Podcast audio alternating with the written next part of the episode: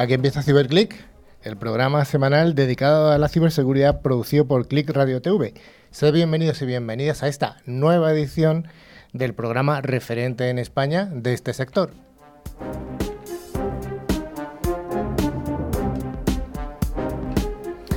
CiberClick se puede escuchar a través de más de 50 emisoras, 55, esta semana ha entrado una nueva 55 emisoras que distribuyen la señal tanto desde Galicia, Cataluña, Canarias, País Vasco, Andalucía, Castilla, Canarias, toda España. También tenemos una nutrida audiencia de podcast, tanto de España como desde Latinoamérica. A todos vosotros y a todas vosotras os damos un fuerte abrazo desde Madrid. CiberClick lo realizamos un equipo de, personas que nos dedicamos profesionalmente a la seguridad informática o ciberseguridad, como queráis decirlo, e intentamos acercar nuestra visión del día a día, quitando aquellos mitos que se ven en películas y en otros medios, que ya sabéis, y os lo decimos siempre, que en muchas ocasiones son muy lejanos de la realidad. Nos queremos acordar también de vosotros, aquellos estudiantes que tenéis curiosidad por la ciberseguridad. Os animamos a que os forméis con ciclos educativos o profesionales de la ciberseguridad que siempre decimos que es una de las áreas de las tecnologías de información en las que hay mayor demanda de expertos y además eh, hay mucho trabajo y además un trabajo de calidad.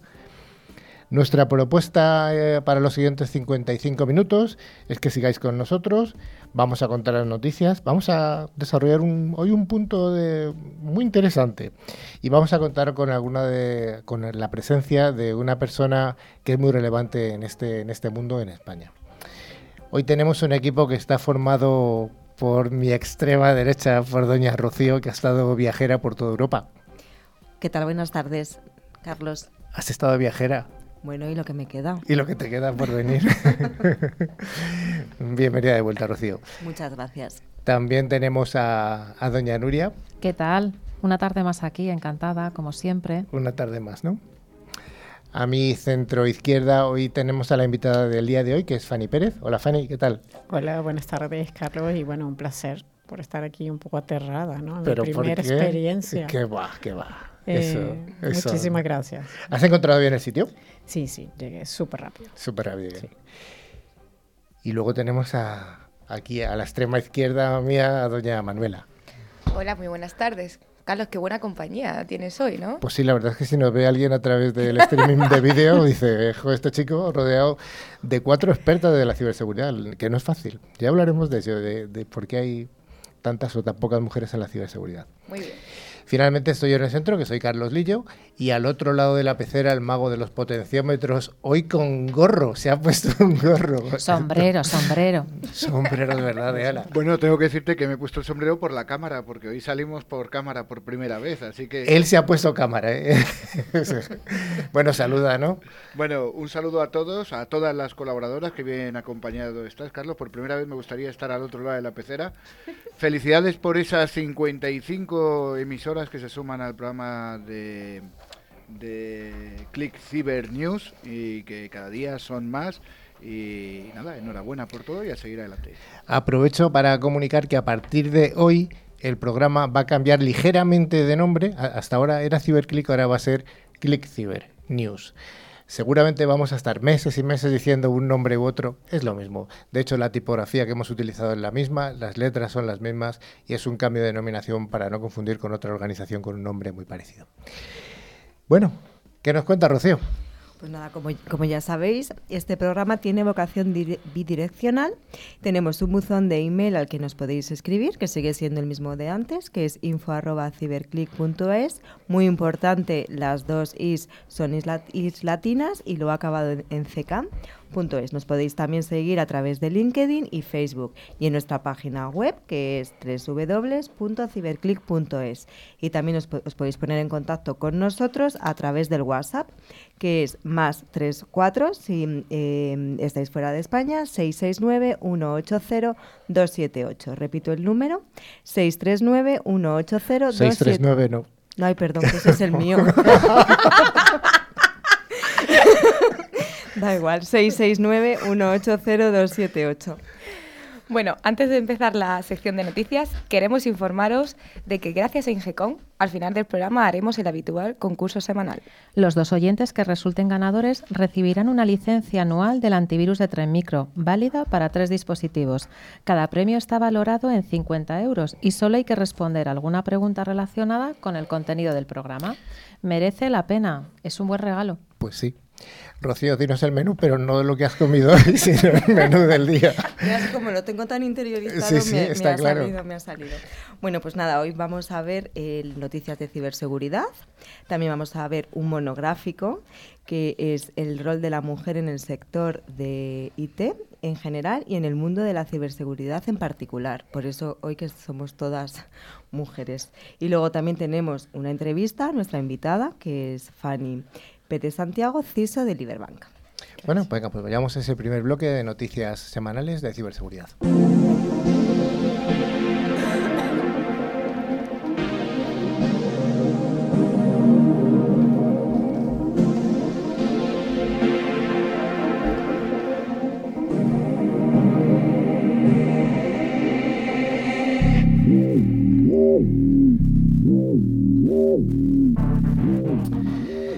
Bueno, pues empiezo contando yo una historia. Ayer por la noche me hicieron una entrevista a mí. O sea, soy yo el que hace las entrevistas habitualmente, pero ayer una de las emisoras que, que emite el programa me llamó para hacerme una entrevista. Era un programa de misterio y querían un, un espacio de ciberseguridad. Muy, muy, unos chicos de Asturias, muy simpáticos. Y bueno, pues cómo empecé yo. Eh, Pues empecé contando un poco el origen de Internet. Pero claro, ciertamente hay una cosa que es particular, que es que los niños que los niños que tenemos, todos los que estamos en la mesa o, o- o- o los que van a venir, pues han nacido, son absolutamente nativos Digitales. digitales.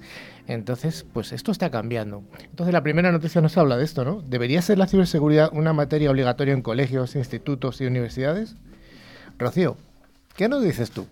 Pues bueno, eh, Carlos, no cabe duda que la ciberseguridad es un tema que debe trascender más allá del ámbito empresarial y, es que también, aunque bien es cierto que son las empresas los principales objetivos, además de estados e instituciones, el ámbito personal es cada vez más atacado.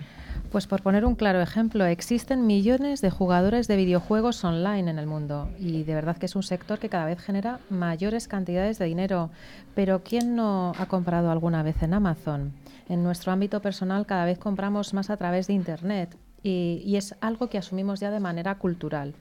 Igualmente en nuestras casas, pues empezamos a conectar todo. Eh, vamos, eh, conectamos nuestras casas a, a la red domótica. Pues sí, Nuria, y este aumento de nuestra vida personal en Internet, este aumento de nuestra vida digital, pues ha hecho despertar el interés de los, de los malos, de los ciberdelincuentes, ¿no? Que, que en los usuarios finales. Más allá de las empresas, no solo lo de las empresas, los particulares también. Exacto, estamos viendo cómo las empresas al final están invirtiendo en ciberseguridad y concienciar a sus empleados, pero eh, consideramos que también esto es muy relevante la concienciación y formación en el papel de la ciberseguridad para todos los usuarios de Internet. Y para lograrlo, pues planteamos la siguiente cuestión: es, ¿debería ser obligatoria la ciberseguridad en colegios, institutos y universidades? Pues bueno, en el caso de los colegios e institutos están acostumbrados a que diferentes expertos o instituciones como es INCIBE vayan a dichos centros a concienciar a los alumnos sobre algunos de los ciberriesgos. Pero debemos plantearnos, ¿es esto suficiente? Probablemente eh, no, y la ciberseguridad necesitaría de una materia concreta que diariamente esté concienciando a los alumnos y que se renueve periódicamente en las mismas medidas que evolucionan los ciberataques. De esta manera, nuestros hijos y en general las familias serían más ciberseguras. Pero por otro lado, en las universidades comienzan a existir más grados en ciberseguridad y másters, pero vayamos más allá. ¿Deberían de tener absolutamente todos los grados materia obligatoria de ciberseguridad? Ya que la mayoría de los, de los estudiantes terminarán trabajando en cualquier empresa privada o pública y son precisamente, y aquí insistimos mucho, ¿no? que el usuario siempre es el eslabón más débil de la cadena y la concienciación de los usuarios, por lo cual y además estamos insistiendo mucho en la concienciación, en la educación, con lo cual pues tiene todo el sentido del mundo que, que todo el mundo tenga una pequeña formación en ciberseguridad. No solo los ingenieros, claro. Todo el mundo. Exacto. Así pues, podemos decir que existe un interés real por parte de las organizaciones en que todos sus empleados tengan un mínimo de conocimiento de ciberseguridad. desde, si es de- desde el colegio, pues mucho mejor, ¿no? Y por ello consideramos que la ciberseguridad debería ser un previo obligatorio en materia de educación desde la infancia. Estoy absolutamente de acuerdo, ¿eh? No, no puedo estar más de acuerdo. La, la semana pasada o hace dos semanas yo creo que dimos la noticia de que se había abierto el número 017, un número gratuito en Hace un España. par de semanas. hace un Sí, par de la semana semanas. anterior. Bueno, pues yo creo que es interesante, ¿no? No solo que las, las administraciones públicas, sino que además los, los centros educativos, pues den algunas charlas, ¿no? Igual que se dan charlas eh, de cómo comportarse desde el punto de vista de género o sexual, pues, pues esto yo creo que es importantísimo. Si es que es Pero donde se van a, ver- donde van a También es muy importante porque hoy en día, como bien estáis diciendo, los niños tienen acceso a, a partes digitales que muchas veces o padres no han tenido tanto acceso. Y a veces es importante saber y poner un control a los hijos cuando utilizan las redes. Entonces también lo- los padres se deben educar, no solamente los hijos, sino que, que sería un cómputo global, padres e hijos. Bueno, pues hasta aquí esta noticia. Vamos a hablar ahora de negocios. Nos dice la, eh, la consultora IDC que el mercado español de la ciberseguridad sobrepasará los 1.350 millones de euros en el año 2020. Esto es, esto es dinero, ¿eh? ¿Qué nos cuenta, Rocío? Pues mira, IDC eh, R, España ha desvelado que el gasto en ciberseguridad en España alcanzará los 1.381 millones de euros en 2020, lo que va a suponer un incremento del 6% con respecto al 2019 y eh, un CAGR del 5,8% en el periodo que abarca del 2019 al 2022. Eh, Nuria, por favor, que es el CAGR. Me pongo en modo economista, ¿eh? Es la tasa anual compuesta de crecimiento. Mide la tasa de retorno de una inversión, como un bono o fondos de inversión, durante un periodo de inversión entre 5 o 10 años. Pues tras la bonita aclaración de Nuria, IDC prevé que los servicios de seguridad gestionados acapararán el 27% junto con los servicios de integración con un 25%. Así que por primera vez el software de identidad digital y confianza aparecen en el ranking con un 4%, lo que desvela la tendencia al alza de la conciencia digital, ya que empieza a despuntar como una prioridad entre los CISOs de nuestro país.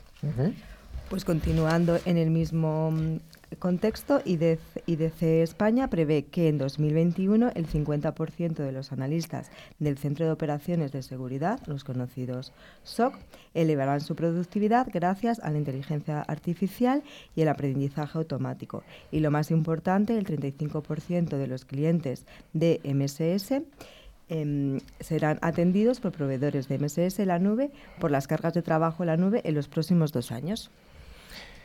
Bueno, todo parece, todo parece indicar que, que hay un crecimiento. Yo había hablado de 1.350, tú ya lo has subido en 31 millones más, que es una, una menducia, eh, Rocío. es, eh, Crece, no- crece nada. No es nada. Y que tenemos un personal de banca que nos diga qué es eso. Eso no es nada, eso, no es nada. Eh, la siguiente noticia nos habla de un fallo crítico en un plugin de WordPress ha dejado vulnerables a más de 200.000 de 200.000 webs. Pues así es, Carlos, un popular plugin de temas para WordPress que cuenta con más de 200.000 instalaciones activas contiene una vulnerabilidad de software severa y fácil de explotar, que si no se parchea podría permitir a atacantes no autenticados comprometer pues, un gran número de sitios web y de blogs. Sí, el, plugin vulnerable en cuestión es ZenGreen Demo Importer, el cual está incluido en versiones tanto gratuitas como premium. Este fue diseñado para permitir a los administradores de sitios del WordPress pues, importar contenido de demostración, widgets y configuraciones de este plugin. Es un amplio catálogo de temas para WordPress, lo que les facilita la personalización rápida tanto del tema importado como del propio sitio de WordPress. Y Rocío, ¿nos puedes contar cómo funciona? Pues claro, pues según un informe eh, que la compañía de seguridad de web ARX ha colgado en su web, cuando se instala y activa un tema de ThemeGrill, el, co- el complemento afectado ejecuta algunas funciones con privilegios administrativos sin verificar si el usuario que ejecuta el código está autenticado y si es un administrador. El fallo podría permitir que los atacantes no autorizados borren toda la base de datos de sitios web específicos a, su configuración por defecto, como paso previo a un inicio de sesión con credenciales por defecto, lo que en última instancia supone la toma de- del control total del sitio de la página web. Bueno, pues una más. De, vez en cuando tenemos que dar algo de esto de, webs. La siguiente nos habla de los dispositivos que tenemos todos en nuestra mesa, en nuestros bolsillos, en nuestros bolsos, etcétera, los móviles.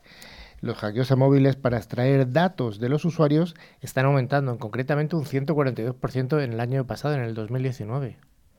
Así es, y algunos rostros famosos de este país, ahora me pongo en formato Sálvame Deluxe, ¿eh? paso de economista a Sálvame Deluxe, pues como Belén Esteban, Belén Esteban, han aprendido el significado del concepto stackelware. El stackelware es un tipo de software malicioso que permanece oculto en, el teléfono, oculto en el teléfono de la víctima para extraer datos del dispositivo del usuario.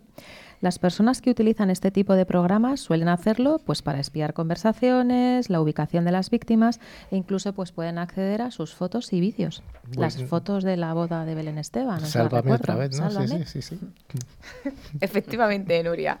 Según el informe de State of the Stackelware en 2019, publicado por la compañía de seguridad Kaspersky, España es el quinto país de Europa con mayor índice detrás de Alemania, Italia, Reino Unido y Francia. De hecho, a nivel mundial en 2019 se registraron más de 500.000 casos de, presen- de presencia de, este stackware o intentos de instalar este software, lo que supone 373% más que el año anterior, lo que ha eh, provocado que empresas de ciberseguridad se unan para crear la coalición de StackwareCon, con el fin de buscar nuevas soluciones a estos ataques. Pues también hay que comentar que las aplicaciones de citas han sufrido ataques de los cibercriminales. Las aplicaciones más populares como son Tinder y Badoo se han convertido en un lugar para difundir malware móvil o extraer datos personales de los usuarios que al final son utilizados o vendidos por los cibercriminales. Por eso recordar nuestras recomendaciones para intentar no sufrir este tipo de ataques. A ver qué recomendaciones damos. Venga, de las buenas. Atención. Revisar los permisos que se otorgan a una aplicación cuando se descarga. No solo instalar ap- ap- ap- apps desde fuentes confiables y, sobre todo, evitar introducir demasiada información personal. O sea, en Tinder no hay que poner información personal, o lo que hay que poner está un poco Bueno, así yo, ya he camuflada. dado, yo he dado ya las tres primeras cifras de mi móvil. Hombre, pero faltan seis, yo creo que... Todavía quedan muchas combinaciones posibles. tienes un dato. Sí, sí. Oye, la siguiente nos habla de que ahí los ciberdelincuentes están utilizando el coronavirus, virus, que esto yo creo que ya lo comentamos un poco la semana pasada, pero parece ser que esto está aumentando. Están utilizando el coronavirus en sus campañas de phishing como cebo para robar credenciales de correo electrónico. Manuela. Sí, efectivamente, la semana pasada ya empezamos a tener estas noticias, pero es que esto va a seguir aumentando porque parece que, que los correos que envían aparecían en el remitente CDC, que son las siglas de Centros y Prevención de Enfermedades de una institución muy importante de Estados Unidos que ofrecen recomendaciones sobre eh, el coronavirus.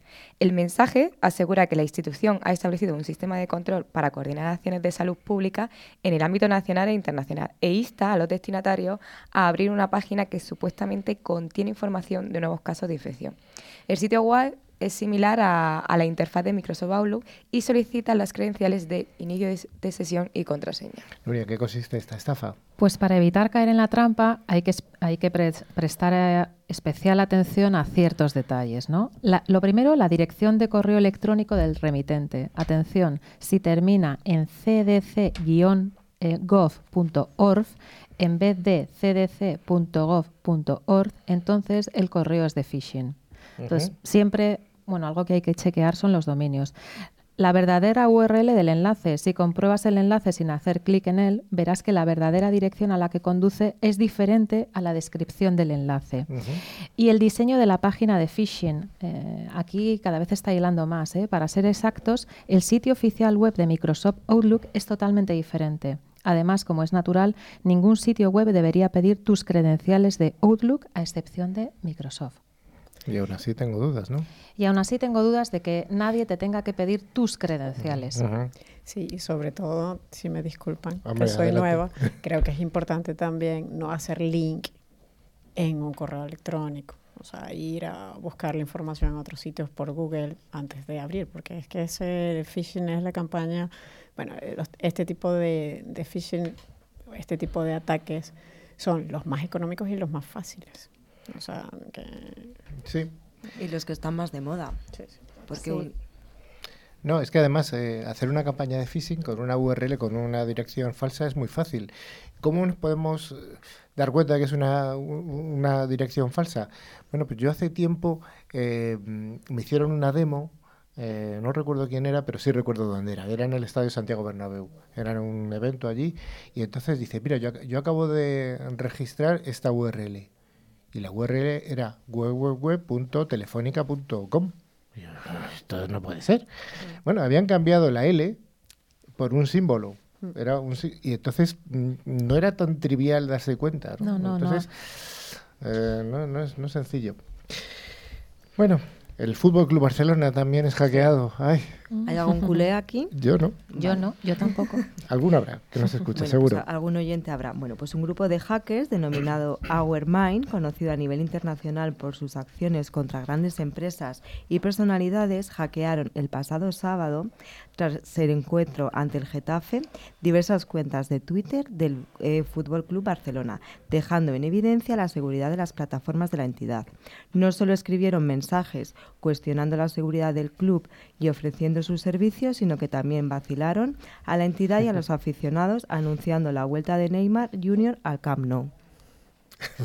Pues sí, eh, se quedaron un poco los usuarios. Aparte le pusieron con la camiseta y eso. Sí, sí, sí, yo he ha salido en las noticias varias veces, sí, sí, sí. Tras el incidente del club, pues emitió el, el comunicado que deben hacer, ¿no? Informando del hackeo y que se realizará una investigación de ciberseguridad y la revisión de todos los protocolos y vinculaciones con herramientas de terceros para evitar estos incidentes, garantizando el mejor servicio sobre todo a sus socios y aficionados.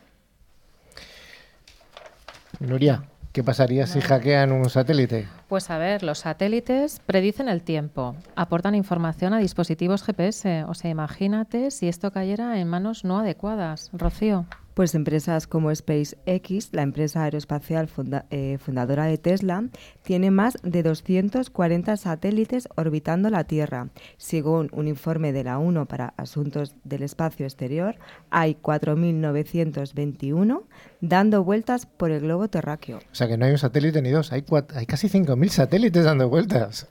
Pueden estar Por aquí, ¿eh? igual te cae alguno, sí, sí.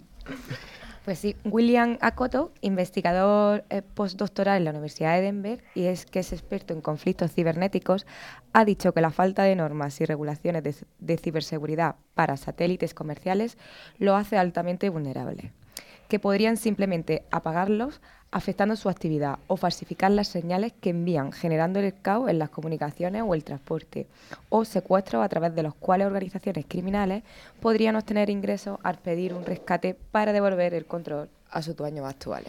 Otro de los peligros es que al tratarse de estructuras complejas donde participan muchas manos, es el peligro de que se, de que se infiltre un, de- un delincuente o ciberdelincuente en el software. Aunque parezca exagerado, en 1988, de esto hace unos cuantos años, varios piratas informáticos tomaron el control del satélite germano-estadounidense X-Rosat, al que ordenaron que orientara sus placas solares directamente al Sol. ¿Y qué, aca- y qué pasó? Pues que acabó cayendo a tierra, pero sin causar afortunadamente eh, nada más que daños materiales. Bueno, el tema de- del hackeo de los satélites es un tema que puede eh, dar cierta risa, pero no es de risa. No, no, no. No, o sea, es- todas, es las, serio. todas las compañías eh, que son que tienen satélites, tipo Ispasat o, o similares, ponen mecanismos de seguridad muy importantes porque es un objetivo de los malos. El satélite está ahí arriba, todo el mundo puede acceder a él, no tiene unos cables, todo el mundo accede y, los malos también. Entonces, bueno, pues sí que es un, es un sistema de telecomunicaciones que es vulnerable. Pues vayamos con el siguiente bloque.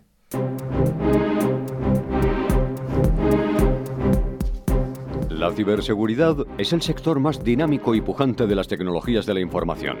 CiberClick es el programa de referencia en español de este sector. Sus noticias, novedades y recomendaciones son analizados semanalmente por Carlos Lillo y su equipo de expertos.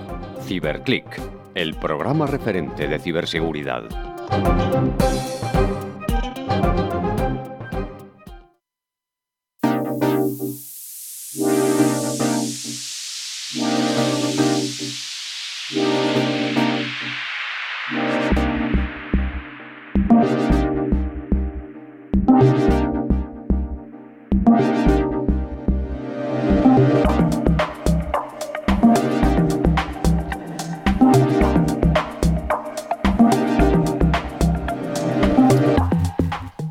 Hoy tengo la suerte y el mayor placer, o como diría nuestro antiguo monarca, me llena de orgullo y satisfacción, bueno, compartir el programa con cuatro mujeres que trabajan en diferentes roles dentro del sector de las tecnologías de la información, hoy más concretamente en el ámbito de la ciberseguridad.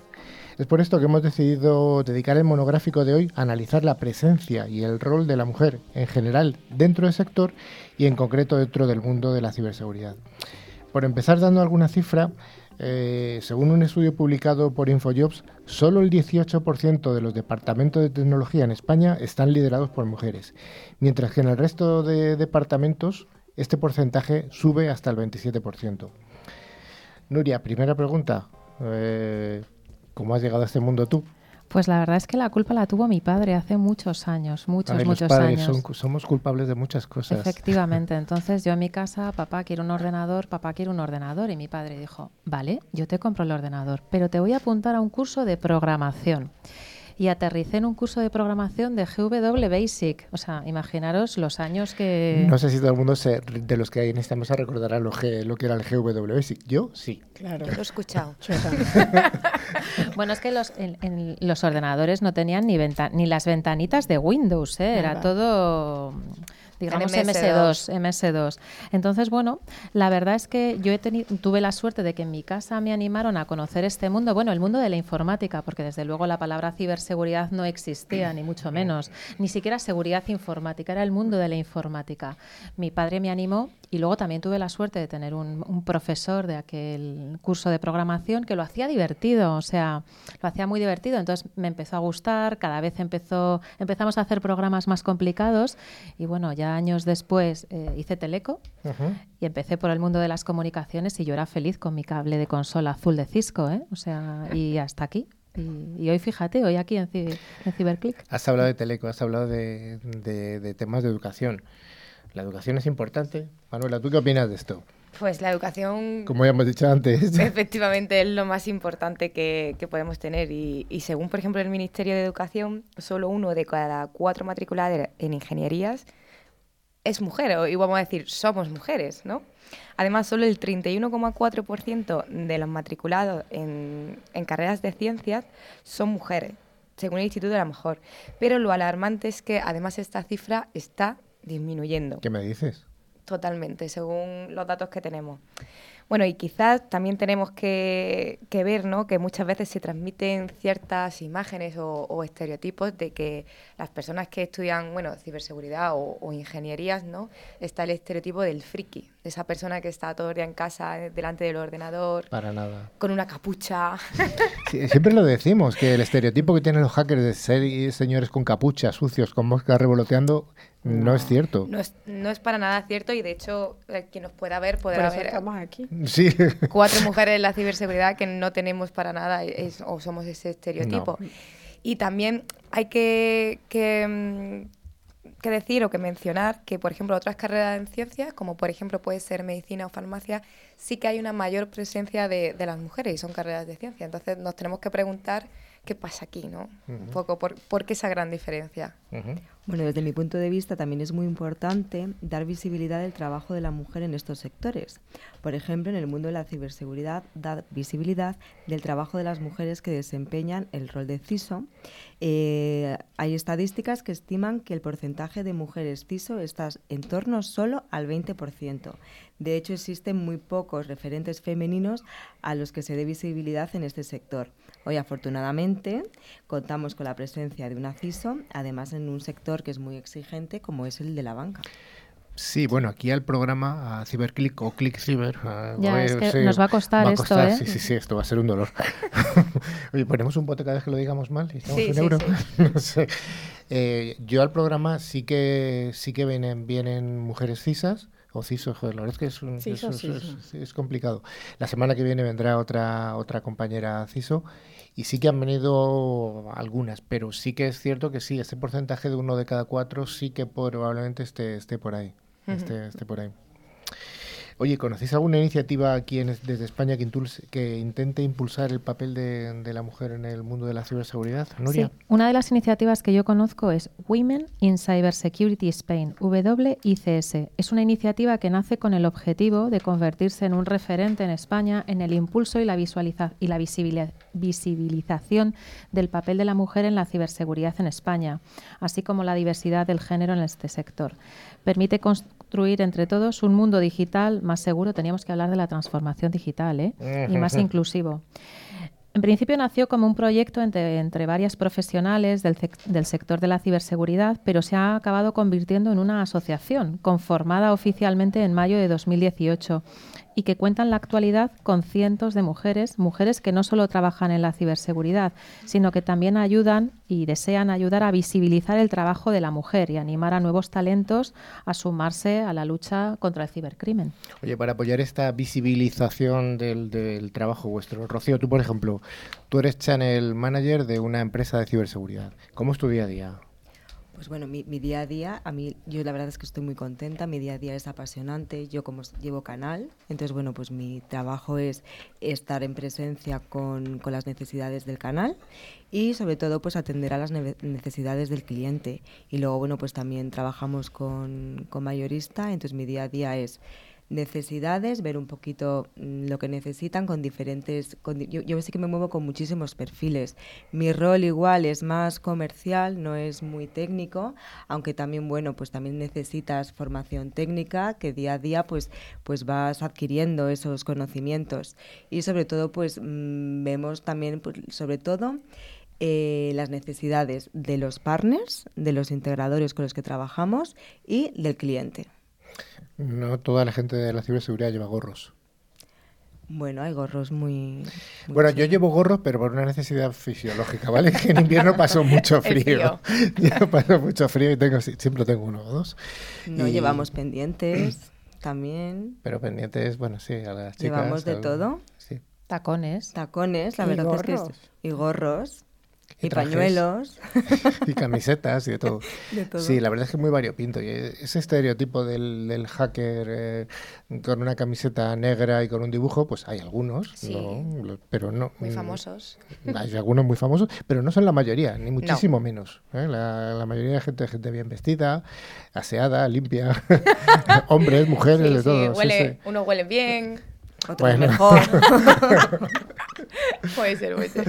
Oye, tú, Manuela, que has trabajado tanto en el mundo de los fabricantes de ciberseguridad como, por ejemplo, en fabricantes de comunicaciones, eh, como ahora estás en una empresa de este tipo, ¿cómo describirías tu día a día? Pues para mí, como bien decía Rocío, eh, nuestro día a día es apasionante porque todos los días son diferentes. Nunca hay un día que sea igual que otro. Yo también tengo un rol más comercial, como podría decir Rocío, estoy en desarrollo de, de negocio, de nuevos canales, pero también voy a cliente. Entonces, pues, desde hacer presentaciones, a hacer ofertas, a presentar pliegos o, o siem- y siempre y sobre todo tenemos que estar update de todas las tecnologías que tiene nuestra empresa. Pero ya no solamente eso, sino que tenemos que saber cómo nuestra tecnología interactúa con las demás tecnologías de, que hay, ¿no? Y bueno, y mm, también me gustaría recalcar que yo en mi trayectoria he trabajado con muchísimas mujeres dentro de- del mundo IT. De hecho, en mi primer trabajo, y esto es algo que es muy extraño, éramos mayoría de mujeres telecos eh, en la empresa. Después, eh, en mi segundo cambio, en mi grupo éramos cinco personas y cuatro éramos mujeres. Entonces, he tenido la suerte de poder trabajar con, con muchas mujeres, aunque coincidiréis todos conmigo que desde que empezamos a estudiar un bachillerato tecnológico, empezamos en un mundo en el que somos las que menos y desde que pasando por una ingeniería o seguramente algunas de vosotras habéis mm, estudiado un máster en el cual pues éramos mucho menos las chicas que, que los chicos. Hombre, yo mm, soy un poco mayor que vosotras y yo cuando estudié la carrera, yo también eh, soy ingeniero de teleco, eh, decís una de cada, de cada cuatro, era una de cada diez. O sea que yo Mm. creo que sí que ha mejorado. Exacto. O sea, ha habido una, ha habido una mejora. Oye, Rocío, Manuela, son dos claros ejemplos de mujeres que trabajan en el mundo de TI, en el mundo de la ciberseguridad, con perfiles comerciales o, o de desarrollo de negocio, pero quizá otro de los atractivos del mundo de la ciberseguridad es la cantidad de diferentes roles en los que podemos llevar a cabo nuestra actividad, ¿no, Nuria? No solamente comercial. Así es, o sea, ellas dos son claros ejemplos de, personas en el ámbito comercial, en el ámbito de desarrollo de negocio, pero aquí podemos tener desde CISOs, eh, criptoanalistas, peritos, analistas forenses, desarrolladores de código y, por supuesto, hackers.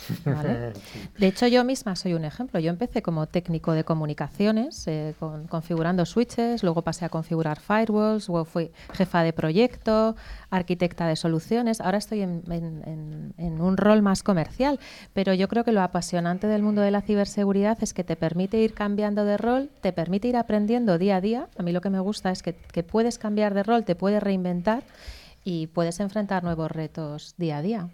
pues sí. Y hay una cantidad además de profesionales en, el mundo de, la ciberseguridad que, es, que son claramente insuficientes. Rocío, ¿tú crees que hay suficientes?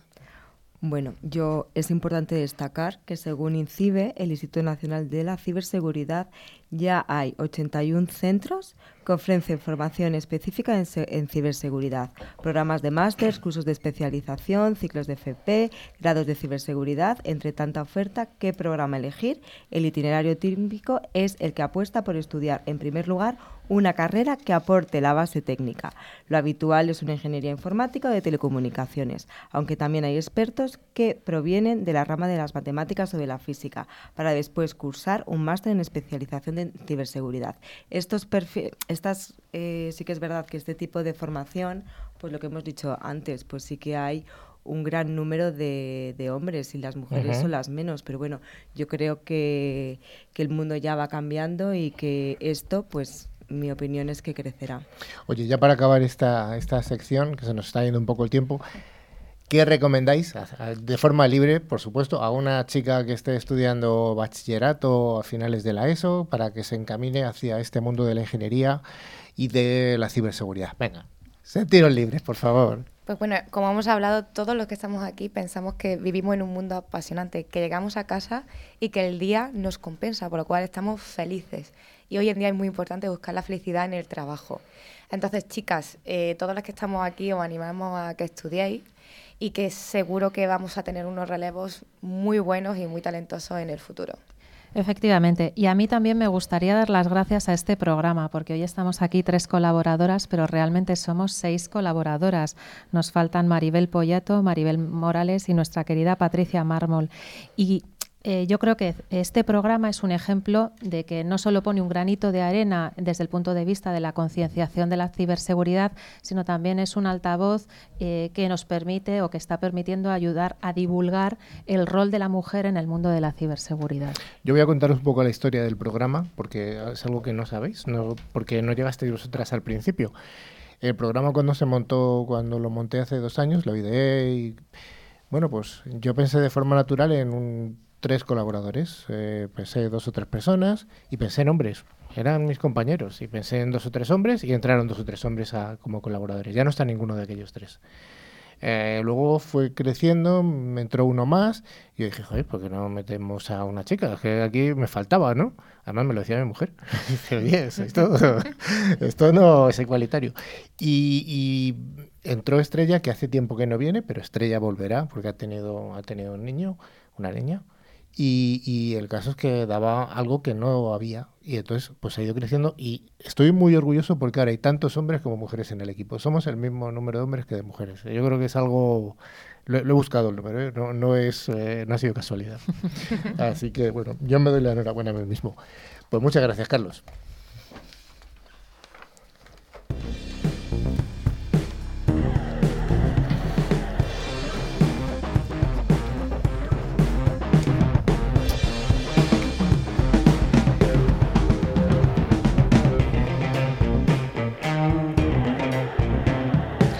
Pues como hemos dicho al principio, hoy tenemos a una, invitada que es una invitada especial, es una invitada que es una CISO de uno de los más importantes bancos de España, de, de Liberbank, que es la CISO de, de Liberbank. Hola Fanny, ya te hemos dicho antes. Oye, eh, tu acento no es de aquí. ¿Se me nota? Si soy española, de verdad. ¿De Valladolid? Sí, sí, no, nací en Venezuela, Caracas, pero ya tengo más de 11 años en España y la verdad es que mi corazón es mitad español, mitad venezolano. No lo puedo, no lo puedo negar. Oye, ¿tu formación de qué tipo es? Yo, eh, escuchando a Nuria, es que prácticamente estabas contando mi discurso, ¿no? Yo llego a estudiar informática porque mi padre, a los 18 años, yo no sabía qué quería estudiar, quería ser actriz, quería ser doctora, y mi padre me dijo, ¿por qué no intentas un año con informática? O sea, en Venezuela es un grado de cinco años y yo estudié licenciado en computación, que es como aquí, ingeniero informático. Y pues me quedé atrapada. O sea, comencé el primer año y allí me quedé, me gradué en el 96. okay. Justo viví esta época de eh, los ordenadores, el boom del internet y tener el lujo de todo el acceso que tenemos, el acceso a la tecnología y la conexión que nos están escuchando ahora de todos lados del mundo, es de verdad fascinante poder haber, o sea, haber vivido eh, esa época, ¿no? Del no tener conexión a estar todos conectados. Y luego de que hice informática, pues antes de graduarme, como me encantaba trabajar, comencé a trabajar también en telecomunicaciones, empresas de consultoría y luego hice un máster en telemática, que creo que aquí en España no, no, creo que exista, pero es un mix entre telecomunicaciones e informática. Y bueno, estoy atrapada desde el 96, el lado oscuro, como le llamamos, los que estamos en ciberseguridad. Comienzo por casualidad a trabajar en banca en el 98. Así en el 98 saca cuenta tampoco. No te voy a decir cuántos años de experiencia, porque después vamos a llegar a cuántos años tengo. Entonces... No, no, no es necesario. No entremos por ahí que salgo perdiendo. Oye, ¿un, un ACISO eh, debe de haber tenido un pasado técnico? ¿Tú crees que sí? Yo eh, realmente es recomendable. O sea, yo creo que sin duda haber hecho una carrera técnica, haber estado trabajando desde técnico, pues te da ese background técnico porque no es solamente la gestión de personas ni la gestión de recursos humanos, que es un aspecto importante, eh, la, parte técnica es un must. O sea, yo creo que sin duda, por eso es lo que están hablando, la importancia de que las nuevas generaciones estudien informática, que estudien teleco, que estudien carreras técnicas, para mí eso es súper importante. Y desde luego que sería un lujo que desde el cole dieran ciberseguridad. O sea, eso yo creo que eso es lo que tenemos que ir cambiando, ¿no? Eh, y lo hemos escuchado en las noticias que han compartido con todos los que están escuchando. O sea, vulnerabilidades en todos. O sea, en vida personal, en la vida diaria, Internet of Things. O sea, que debería ser un must. Llevas en banca años. ¿En banca o similar? Uh, ¿Banca, seguro? Banca, seguro, sí. Bueno, yo de inseguridad estoy trabajando desde el 98. ¿Por qué engancha tanto este sector tan, pues es que tan lo especial? Que, lo que decía mi compañera Manuela. Manuela. O sea, es que es fascinante, ¿sabes? Todos los días, y yo creo que cada vez más, todos los días esto es, hay una vulnerabilidad nueva, hay problemas a nivel mundial, que, o sea, cómo se han eh, materializado a través de incidentes de inseguridad detalles de seguridad, temas de vulnerabilidades, o bien sea malware o lo que sea. Y esto está cambiando, o sea, todos los días hay algo nuevo. Entonces es imposible que te aburras. O sea, es imposible. O sea, y no leas la prensa un día, pues te vas a desactualizar. Entonces es un mundo muy cambiante y por eso es tan apasionante. Yo creo que los que entramos aquí, yo no he visto alguno que se haya devuelto. ¿Ustedes conocen alguno? No. Hay alguno que está por ahí rondando, pero dice, voy a volver. Y regresan, y regresan. bueno, oye, ¿cómo es todo el mundo que trabajamos en ciberseguridad vemos a la banca, a la gran banca, como uno de los referentes en el mundo de la ciberseguridad? ¿Realmente es la banca, tiene un grado de madurez superior a otros sectores? ¿Cuál es tu opinión? Pues en parte es cierto, ¿no? Y viene motivado por el tema de la regulación, ¿no? y el Banco de España y el Banco Central Europeo pues han creado muchísimas regulaciones que así como infraestructuras críticas, pues son regulaciones que ayudan a mejorar lo que son los controles de seguridad y los proyectos de inversiones en seguridad. Y precisamente por el incumplimiento de una de esas regulaciones, pues son entidades que tienen que invertir en seguridad. O sea, somos entidades que estamos muy regulados. Nosotros tenemos visitas de regulador. No te voy a decir, en, las en los bancos grandes el regulador vive con ellos, sin las que no, pues tenemos que estar eh, mejorando nuestras capacidades y tener un plan de seguridad muy robusto, porque siempre estamos este, visibles, o sea, visibles, no solamente por el regulador, sino por cumplimiento. En este caso está, nos afecta pues GDPR, hay bancos que les afectan la, la NIS, o sea, la nueva normativa. Eh, y por eso pues tienen que, tenemos que hacer inversiones. Es malo decir lo que el, driver eh, es la regulación, pero es cierto que hay que hacer inversiones para cumplir con la regulación. eso desde luego que la parte de cumplimiento normativo es, una espada de Damocles que tienen todos los sectores y por supuesto el sector bancario, pues uno de los que más, o el que más, o el que más probablemente. Em, pero además de, estas, estas obligaciones desde el punto de vista regulatorio, ¿tú piensas que hay una mayor sensibilidad dentro del, del conjunto de empleados normales de un banco? O sea, con la seguridad. O sea, yo Tiendo a pensar que sí, pero igual estoy equivocado. Nos encantaría, pero este, hablamos desde el punto de vista cultural. O sea, es cierto que las personas que estamos más cercanas a lo que es la tecnología y ciberseguridad, pues vamos a tener una sensibilidad mayor, porque sabemos que tenemos que cuidar no solamente la empresa, sino tenemos que cuidar la confianza de nuestros clientes y tenemos además que cuidar el dinero de nuestros clientes. Pero no todos los roles en el banco tienen esa misma sensibilidad. Estamos hablando del eslabón más débil, lo ha dicho Nuria, lo han dicho desde que me senté aquí, y es algo que tienes que ir trabajando, ¿no? Y eso se va haciendo con programas de concienciación de manera continua, ¿no? Es cierto que somos allí quizás más, más exigentes, ¿no? Hacemos planes de concienciación, tenemos cursos, hacemos muchísimas campañas de phishing eh, y tratamos de que los empleados tengan, por un lado, conocimiento y por otro lado que en primera persona sepan que con hacer un clic pueden vulnerar la seguridad de la empresa, ¿no?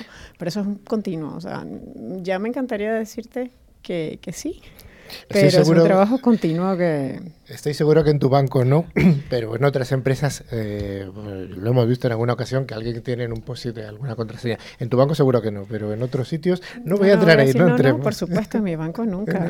nunca. En nuestra empresa, pero es una realidad. O sea, cuando delegas parte en el ser humano, si no lo incorporas al ciclo continuo, es complicado. Eh, somos seres humanos. Absolutamente. Oye, en banca entiendo que el dato, la seguridad del dato es algo crítico y es que vuestro, va en vuestro ADN. O sea, si no hay seguridad en el dato, el sistema bancario pierde la credibilidad. Esto desde el punto de vista de la ciberseguridad, ¿cómo se trabaja en un gran banco? Bueno, en un gran banco primero lo que tienes que identificar es la joya de la corona, o sea, quiénes son las áreas, los departamentos, dónde está la información más sensible, dónde están los grandes repositorios de información y luego con tecnología, que puedes llamarla DLP, en algunos casos una implementación, eh, tener un proceso de clasificación de información continuo, pues proteges tu información al menos de salida, ¿no? También hay soluciones que te permiten proteger la información a nivel de base de datos, o sea, en diferentes capas, o sea, tienes DAM, tienes información para eh, soluciones para eh, dar la seguridad a nivel de reposo, o sea, hay muchos, muchas soluciones tecnológicas en diferentes capas, ¿no? Y la idea es tener primero identificado el dato, tener un ciclo continuo de clasificación de información y después la tecnología, que es lo más sencillo relativamente de implementar.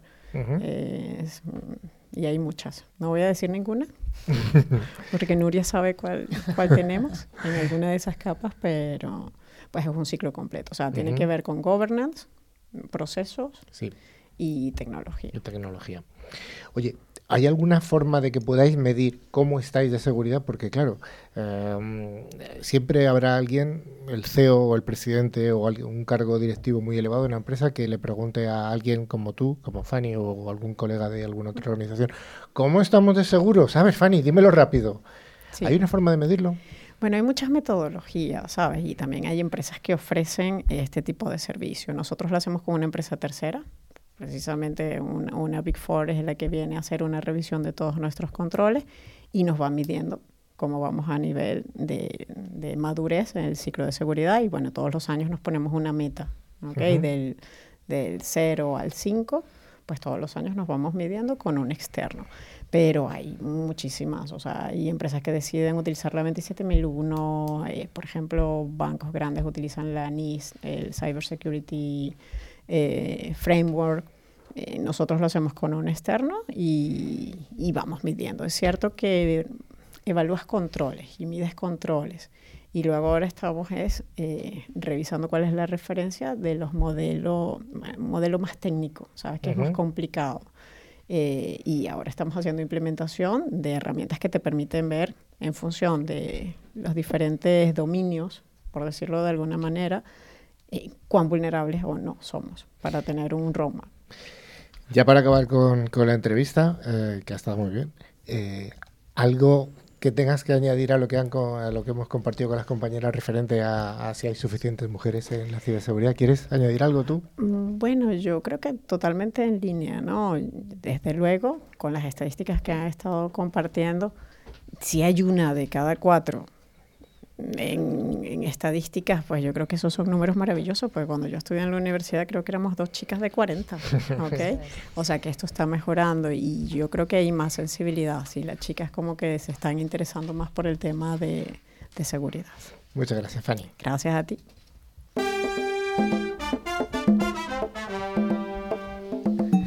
Pues ya finalmente y sin, sin ninguna pausa casi, eh, llega el momento del concurso y gracias a Ingecom, mayorista de valor, vamos a sortear dos licencias anuales del antivirus con calidad profesional de Tren Micro. El valor de cada regalo es de 50 eurazos.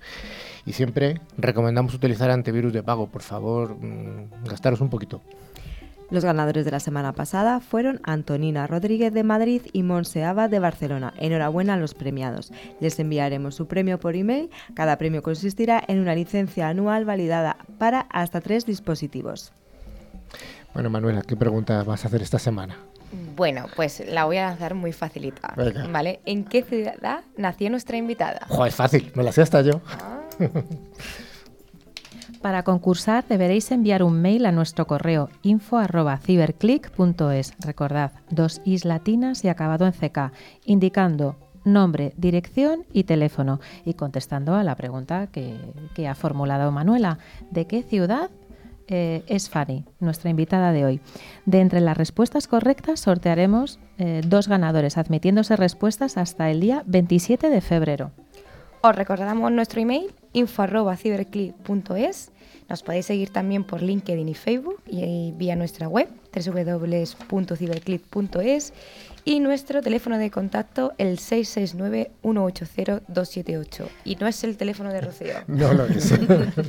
También podéis escuchar este podcast y los de programas anteriores a través de plataformas como iBox, Google Podcast o Spotify, buscando la palabra clave Ciberclick. ¿Algo de añadir, Rocío? Nada no, más. nada más, ¿verdad? Que hasta el siguiente programa, que como siempre, un placer el haber estado aquí. bueno, estimada audiencia, hasta aquí hemos llegado, Ciberclick o Click Ciber. Esperamos haber cumplido nuestra parte del contrato de cincuenta y tantos minutos que dijimos al principio y que hayamos cumplido con todas vuestras expectativas. Un cordial saludo a toda la audiencia. Hasta luego, Rocío. Hasta luego. Nuria. Chao, chao. Fanny, ¿volverás? Claro que sí, me ha encantado. ¿eh? Gracias por la invitación. Manuela. Hasta luego. Hasta la semana que viene.